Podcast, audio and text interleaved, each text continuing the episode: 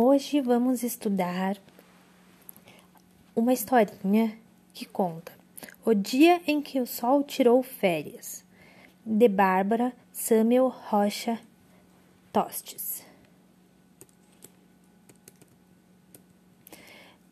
Numa enorme floresta onde vivem diversas criaturas, tudo pode acontecer. E como tudo pode acontecer?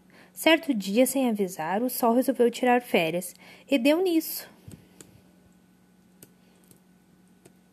O dia amanheceu, horrivelmente horrível.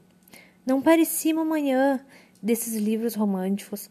As formiguinhas trabalhadeiras que foram as primeiras a acordar apavoradas sentiu a falta do sol.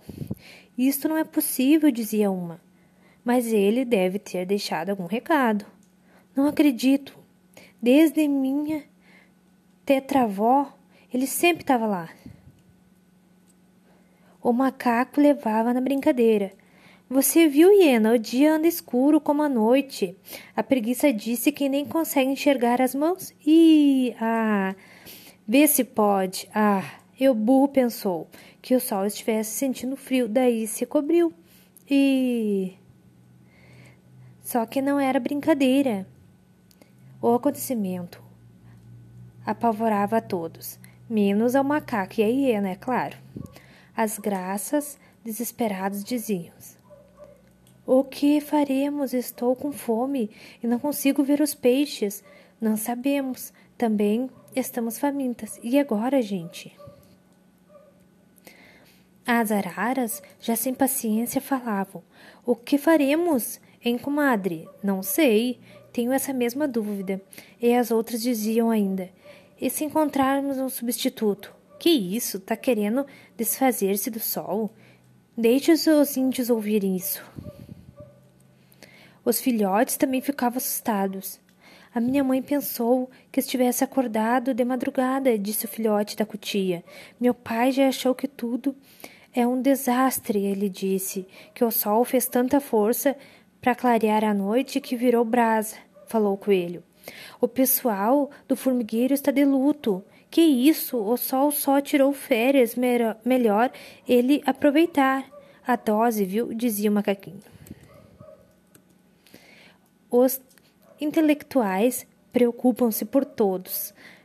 As plantinhas precisam de calor e luz do sol. Gente, e agora? Não precisa nos preocupar, dizia o rei leão, acalmando a bicharada, pois mais cedo ou mais tarde ele voltará com saudade do povo da floresta. Alteza, eu posso mandar uma carta para ele? Cale a boca, tigre.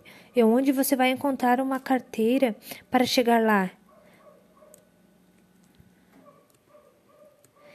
É, amiguinhos, a situação fica cada vez mais difícil. O que faremos? Por favor, alguém tem uma sugestão?